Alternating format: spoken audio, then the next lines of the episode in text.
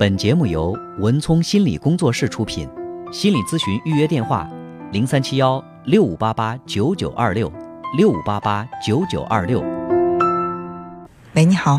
喂，你好。哎，你好。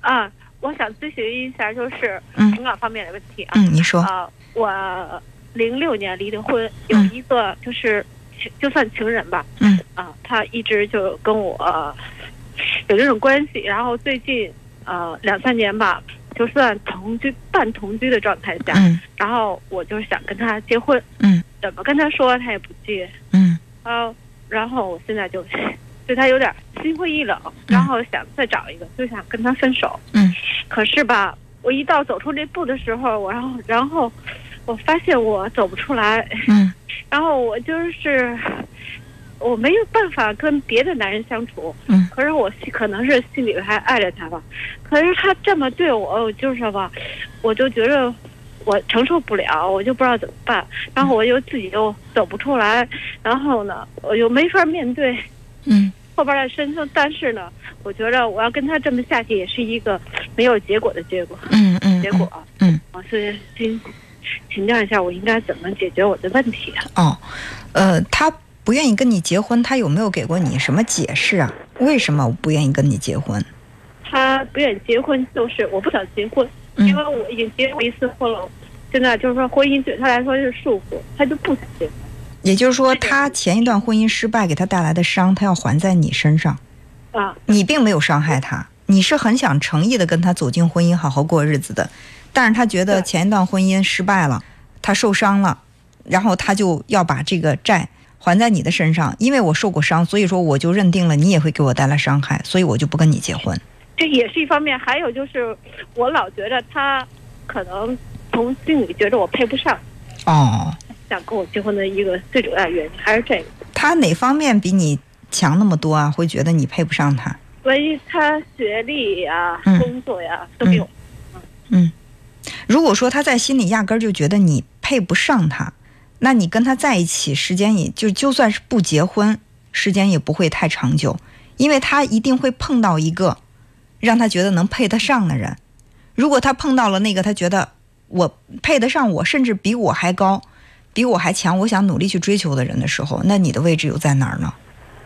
可可能可能是他觉着这个人如果比他强，比他强，他可能觉着他不会像我对他这么好，所以嗯他就一直没有走。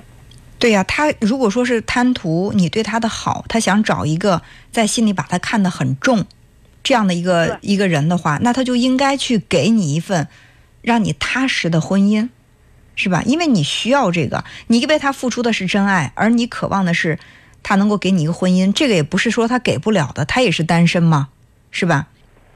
但是他不给啊，对呀、他明明有，明明可以给，他又不给你，那你说这证明了什么呢？如果说你爱他，你现在有他想要的东西，你会给他吗？会啊，嗯，这就是你爱他的表现。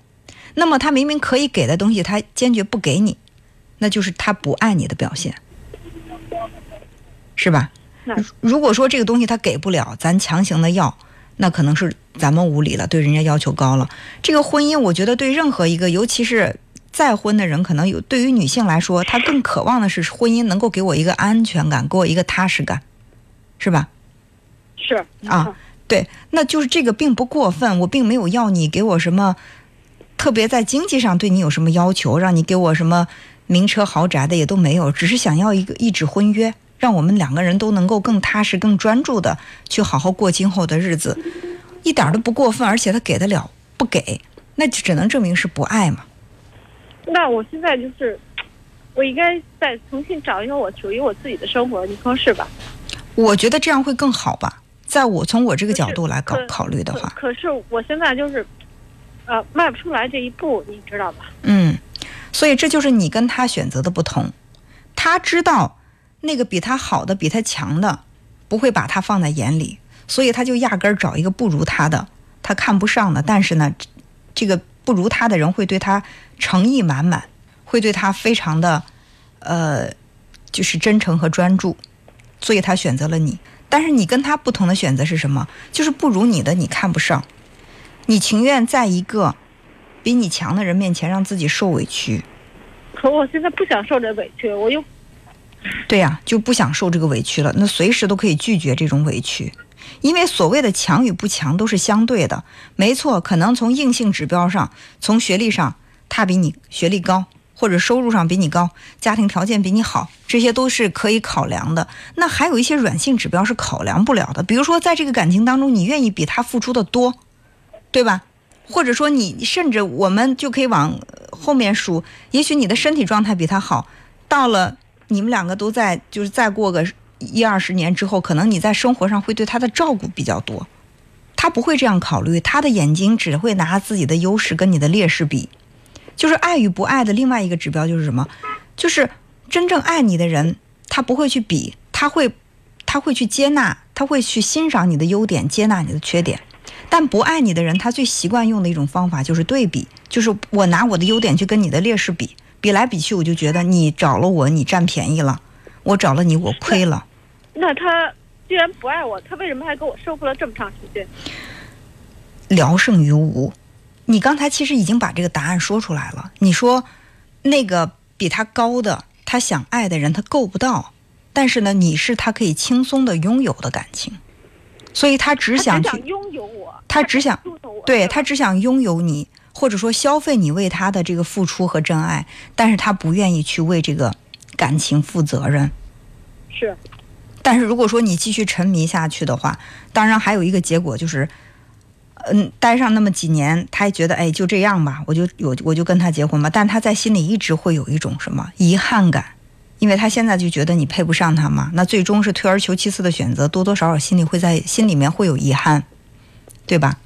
但是如果说你觉得，如果他在心里面有遗憾，甚至他会把这个遗憾表达出来，你还愿意去跟他去生活的话，让自己稍微委屈一点也行。那就是只要不是特别特别的委屈，就是在婚姻当中肯定会有一个人稍稍的委屈那么一点点，没有说百分之五十各占百分之五十完全对等的这种关系，就是一定是一段感情当中一个人付出的多一点，一个人少一点，一个人地位高一点，一个地位低一点，这都没什么。但是我还是在节目当中我反复的说，相对的平衡，你不能一个天上一个地下，是吧？一个高高在上，一个匍匐在地，那不行。就是相对的平衡一点儿，这个日子都能过。但是如果说迟迟的连个这个婚姻都不给的话，你的安全感从哪儿来呢？我们不得不承认，我们都是俗人，我们就是想要这一纸婚约给自己带来一些安全感。尤其是到了这个中年的这个女性，可能更容易有这种想法。这个想法一点儿都，我觉得都都不过分。当然有那种内心强大的人。前两天我还看新闻说，一个这个空姐跟一个富二代结婚以后，没结婚，人家这个男孩家里面有钱，不同意，害怕这空姐是奔钱去的。这空姐就说：“那我不结婚，我无证不领证，然后我跟他生俩孩子，我觉得没问题，那是他，对吧？就是有这种充分的安全感、自信的人有没有有？但是不是每个人都能做到。如果说你特别渴望的是婚姻，他又能给到你，又不肯给你，那我觉得在这儿去浪费时间，不如早点离开，让自己开始新的生活。啊，行，嗯谢谢你啊，哎，好，嗯那就这样，嗯嗯，好，再见，嗯再见。本节目由文聪心理工作室出品，心理咨询预约电话：零三七幺六五八八九九二六六五八八九九二六。